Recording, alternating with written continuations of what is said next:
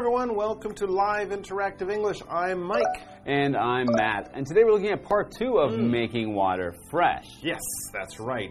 We're learning that water is a problem. We're running out of fresh drinking water or freshwater drinking water, the type of water that comes in lakes and rivers that we can drink that's healthy for people and animals and our crops.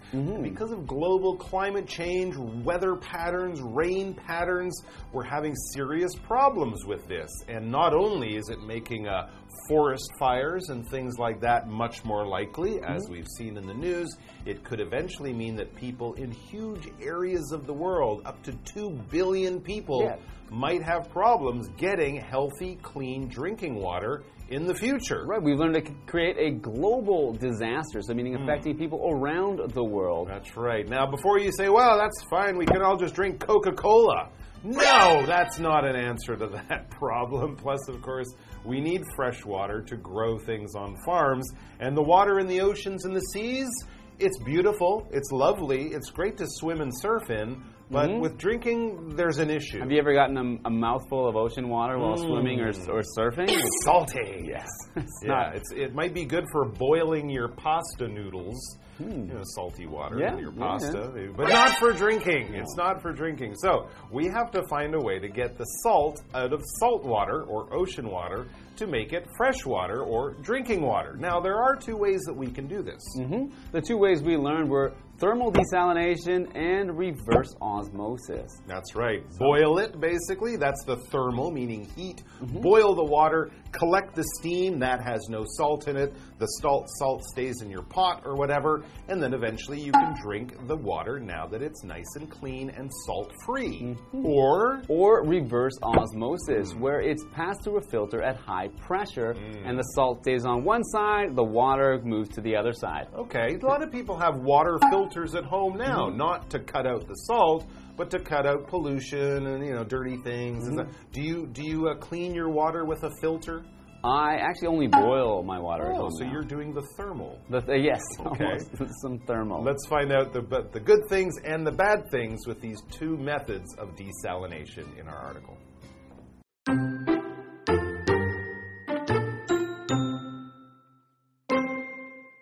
At first glance, desalination seems like an ideal solution to any water crisis.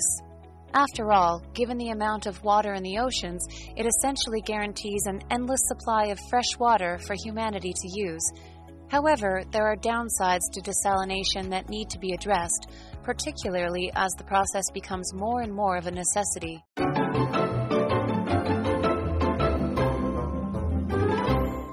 Welcome back. We're going into our article, part two of Making Water Fresh.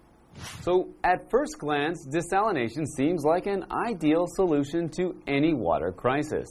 After all, given the amount of water in the oceans, it essentially guarantees an endless supply of fresh water for humanity to use. Hmm, now, there's a lot of water in the oceans, and if we can find a way to take the salt out of that water, we will have so much water.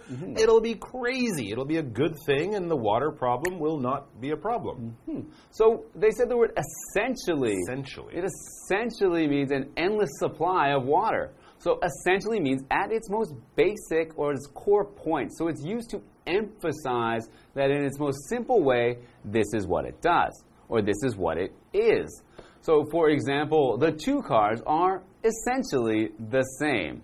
So there may be some small differences, but when you break it down to the simplest way to look at it, they're the same pretty much. Hmm That's basically the uh, the simplest idea or the most basic thing you need to know about it. And this will essentially guarantee we never run out of water. If we can drink the water in the oceans, there's so much of it that for millions or you know, hundreds of thousands, tens of thousands of years, we'll have lots of water. I guarantee. That means I promise you. All right, to guarantee, you're basically putting your word behind it. You're saying, "Trust me, I know what I'm talking about. This will happen. This will not let you down. This will not fail. I promise you, I guarantee. For example, if you buy it now, I can guarantee a good price for you. But if you wait until tomorrow, oh, it'll be so expensive. So buy it now. Mm-hmm. Do go buy it.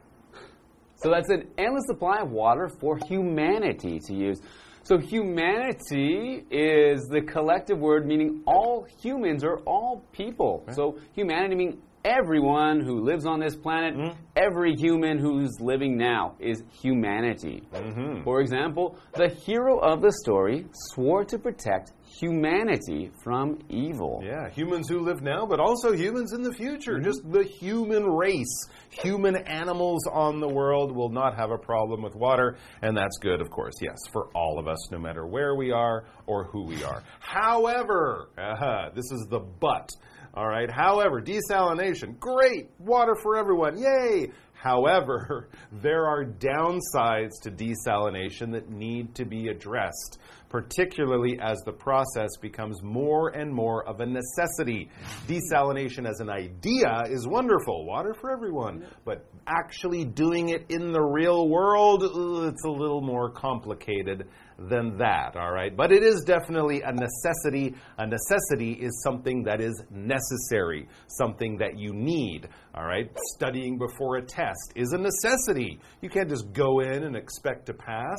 And also, things can be necessities. Food is a necessity in your life, clothing, a place to live, those types of things are necessities. Things that are necessary, things you have to have. For example, a good dictionary is a necessity when you are studying English. You hmm. can't just imagine what the words mean. You need a way to look them up and know, and a dictionary will do that for you. It's a necessity. But I think more likely these days, that dictionary is probably just on your phone. So It's still a necessity. Okay. I don't, I don't care where it is, as long as it tells you what the words mean. And a hmm. break right now is a necessity for me. I'm Okay. gonna go. I'm gonna go drink some water. I'm gonna go get some water. Yeah, let's take a water break, and Yeah. we'll learn more about you know about these methods of desalination after the break. Let's do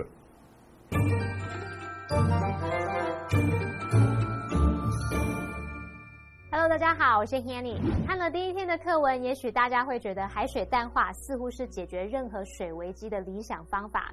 毕竟，考虑到海洋中有那么多水，基本上它就保证有取之不竭的淡水供人类使用。不过啊，海水淡化还是有缺点的，尤其当这种方法变得越来越必要的时候，它有一些问题是需要解决的。好，那先补充一下，我们在讨论某个事物的优缺点时，可以用到 pros and cons 来表达赞成及反对的理由，或是正反意见、利弊、优缺点。好，其中的 pro pro 在这边是指优点、赞成的论点，那么 con con 则是指缺点或是反对的论点。好，那我们再来看课文单字 essentially，它表示基本上、根本上，是个副词。Matt 老师在讲解的时候，他用到 core 这个字，c o r e。core 当名词可以指核心、关键，那 Matt 老师是把它用来当形容词，形容核心的。好，下一个单字 guarantee，它是动词，表示保证、确保。那么 humanity 表示人类或是人的总称，也可以指人性。再来 necessity，它表示必需品或者是必不可少的事物。那这边一个重点，我们进入文法时间。好，我们来看这个重点是 given 加上名词，可以表达考虑到什么，有鉴于什么什么。其中的 given 在这边是当介系词去表达说考虑到某个状况的前提下。那我们来看两个例句哦。Given his work experience, he's a good fit for the job. 有鉴于考虑到他的工作经历，他是这份工作的好人选。再看个例句。Given that we don't have much time, we need to speed things up a bit. 考虑到我们没有多少时间，得让事情进行的快一点。好，那么这句话课文中。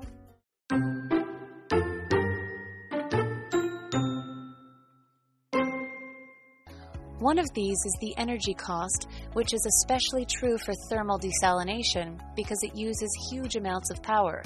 Fortunately, these days, most plants use reverse osmosis, which requires much less energy. However, waste from both kinds of plants, in the form of large amounts of highly concentrated salt water, remains a big problem. This wastewater is generally returned to the oceans and can have harmful effects on sensitive ocean environments. Luckily, scientists around the world are hard at work on finding alternative, environmentally friendly solutions. More than 50 diverse desalination technologies are currently being researched, such as one that uses electricity to remove salt ions from salt water. And although these technologies are still in the early stages, a future with an endless supply of drinking water is looking much more like a certainty than an impossible dream.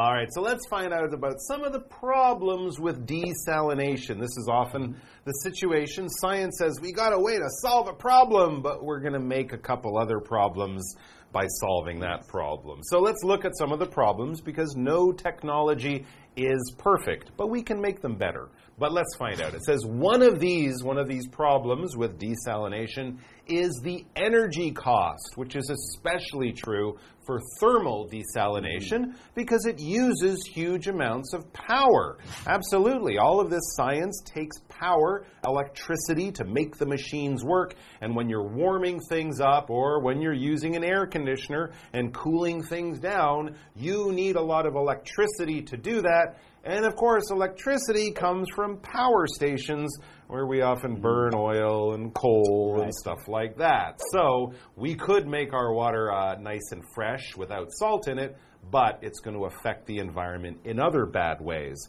Fortunately, though, here's the good news these days, most plants use reverse osmosis, the second filter method, which requires much less energy. You're not heating things up, you're passing them through a filter.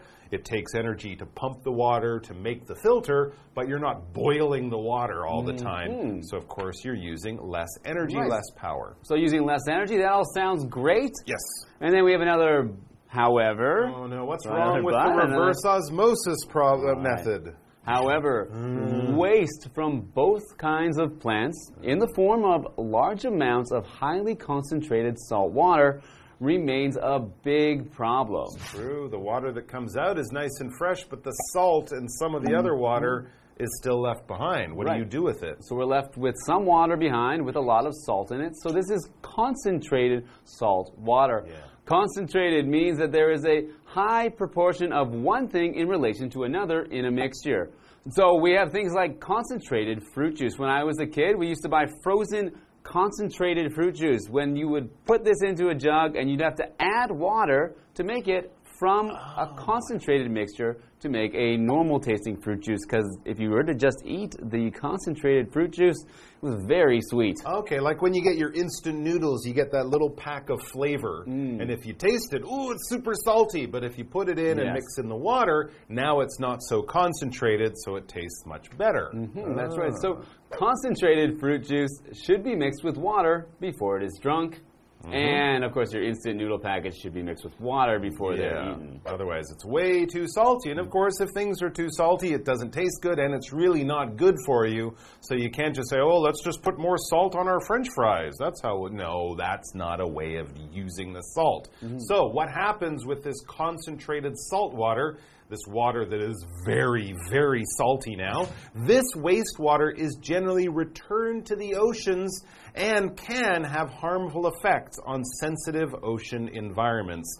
The salt, the water in the in the oceans maybe is 15% salt, let's mm -hmm. say, I mm-hmm. don't know. But if you put in salt, the water that's 85% salt, it's really going to affect things. And of course, any kind of fish mm. or plant or coral or any kind of ocean life that is in that area will die. I mean, this is the same problem as factories that mm. use chemicals to make things. If they dump those chemicals right into a river or lake or the ocean, the animals in the area will suffer and could die. And salt, even though it's natural, we can't have all our animals, you know, living in concentrated salt water. Mm -hmm. No good. Luckily, it says scientists around the world are hard at work on finding alternative, environmentally friendly solutions. So, the methods we have of desalination aren't perfect, but they work. We need to make them much better and more efficient, though. Mm. So, we need to find a way that we're not dumping highly salinated water into the ocean. Exactly. More than 50 diverse desalination technologies are currently being researched, mm. Such as one that uses electricity to remove salt ions from salt water. Oh, interesting. So do it on a molecular level with mm -hmm. ions. That's kind of like atoms and protons and electrons. that kind of thing. So, another way of doing it that might work better and will also cost less in, in energy. Okay, so they have diverse desalination technologies. So this adjective diverse means having a large variety or having many different kinds of something. So, for example, Taiwan's central mountains are home to a diverse range of wildlife, meaning that there are many different kinds of animals which live in the mountains. Yeah, very, very interesting. And although these technologies are still in the early stages, a future with an endless supply of drinking water is looking much more like a certainty than an impossible dream. This is one of those things where I like to believe in the scientists and engineers. I mean, even 2010 or 20 years ago, even five or 10 years ago, electric cars and power cell, you know, oh, the batteries can't take your car that far, mm-hmm. solar charging isn't that effective. They've made a lot of these things work a lot better than they did just a short time ago. So I'm hopeful that this will work. Now let's look at our what do you think question. What are some other ways to help avoid a global water crisis? If you're not a science genius or an engineer, just a normal person. Well, I, I still like to hope that maybe we can help to slow down global warming by doing things in our daily lives, like you know using less energy, using less air conditioning, for example, by you know using fossil fuels and things like cars and and uh, other things that burn fossil fuels and pollute the environment. So if we try to do things in our own life, maybe we can try to stop these droughts from happening, where we'll actually need you know this desalinated water in the future. Absolutely. We waste water in so many ways. Mm-hmm. So even if we're uh, going to be drinking seawater in the future, if we can keep the fresh water we have now in the system, this will benefit everyone in the future. All right, guys, take care of yourselves, take care of each other, turn off the tap when you're brushing your teeth, and we'll see you back here soon. Until then, bye bye. Bye.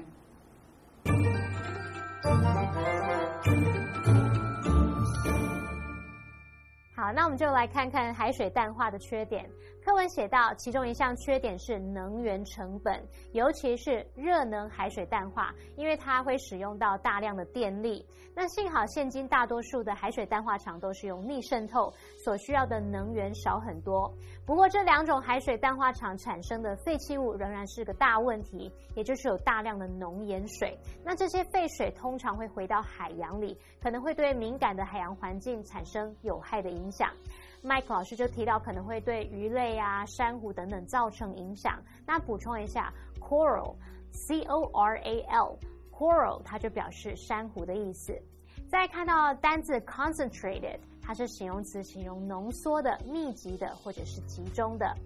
好，课文最后写到，世界各地的科学家正在努力寻找可替代的环保解决方案。那目前有五十多种各式各样的海水淡化技术正在研究当中。像其中一种呢，是用电去除盐水中的盐离子。虽然这些技术仍然在初步阶段，不过看起来它是有可能实现的梦想哦。我们来看看单字 diverse 或是念作 diverse，它是形容各式各样的、不同的。那它的相关词性 diversity 或是念作 diversity，就表示多样性，是个名词。好，那文中的 ion 或者是念作 ion，表示离子。好，这时候 Mike 老师他就有提到 atom 是原子，electron 电子。proton 是质子，老师还有用到 molecular m o l e c u l a r molecular，它是形容分子的，那它的名词是 molecule，m o l e c u l e，那这时候它是当名词表示分子的意思。好，另外 Matt 老师在回答 What do you think question 的时候呢，就有聊到说要减少化石燃料的使用。那么 fossil fuel 就是化石燃料，其中的 fossil 我们来拼一下是 f o s s i l，它就表示化石。好，最后两个重点我们要进入文法时间。好，来看第一个重点是 amount 的常见用法。首先，amount 它尤其是指不可数事物的数量啊、总数。这时候我们常常会用 an amount of 加名词，或者是 amounts of 加上名词来表达什么什么的量。那么它前面常常会加上 large、huge、great、small 等等来表达数量的多寡。像我们说 a small amount of liquid。少量的液体，huge amounts of power，大量的电力、等等。那特别注意，以这个片语来当主词的时候，动词单复数是要以 amount 或者是 amounts 来做变化哦。举例来说，large amounts of money were spent on the project，或者是说 a large amount of money was spent on the project。那项专案花了很多钱。那第二个用法呢？我们用 the amount of 加名词，用来表达不可数名词的量时。这时候用这个片语当主词，就要搭配单数动词喽。举例来说，the amount of exercise you need depends on your age and other factors。你需要的运动量取决于年纪和其他因素。好，第二个重点是。Look more like A than B，表示看起来比较像 A 而不是 B。其中的 look like 加个名词就可以表达看起来像某个东西。那么 more like A than B。用于比较说某事物它的不同特质，只说用 A 来形容某人或某事物，比用 B 来形容更贴切。例如，The building looks more like an art museum than a library。 那栋建筑物看起来比较像是美术馆，而不是图书馆。好，以上是今天的讲解，同学别走开，马上回来哦。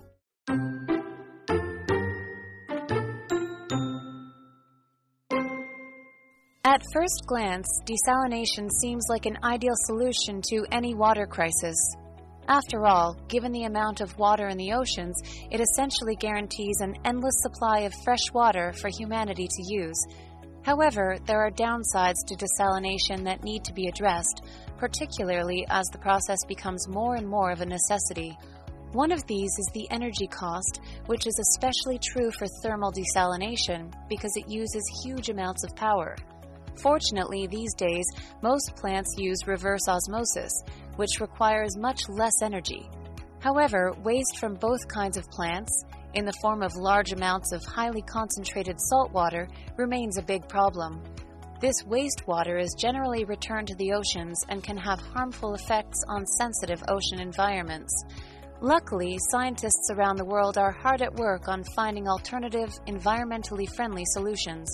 More than 50 diverse desalination technologies are currently being researched, such as one that uses electricity to remove salt ions from salt water. And although these technologies are still in the early stages, a future with an endless supply of drinking water is looking much more like a certainty than an impossible dream.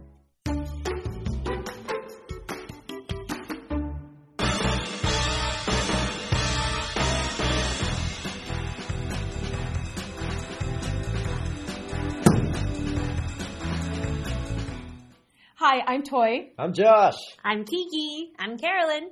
And today we're playing Undercover. And so we each have a word on the card. Three of us have the same words, one of us has a different word, and we have to figure out who the spy is. And so we will go through two rounds of giving clues, and then we'll guess who that spy is. You ready to start, Josh? Yeah, I'm ready to go. So, this can change your life. I call my mom whenever a moment like this happens. When everything goes wrong in the office, this happens. Sometimes when I'm not sure what I'm going to wear, I have one of these. Okay, round two. You don't want to miss these. I usually panic whenever this happens. Sometimes people get to a certain age, this happens and they make rash decisions. If a country has one of these, they might call in another country to help them. Okay, so on the count of three, we're going to point to the person who we think is the spy. Uh, one, two, three.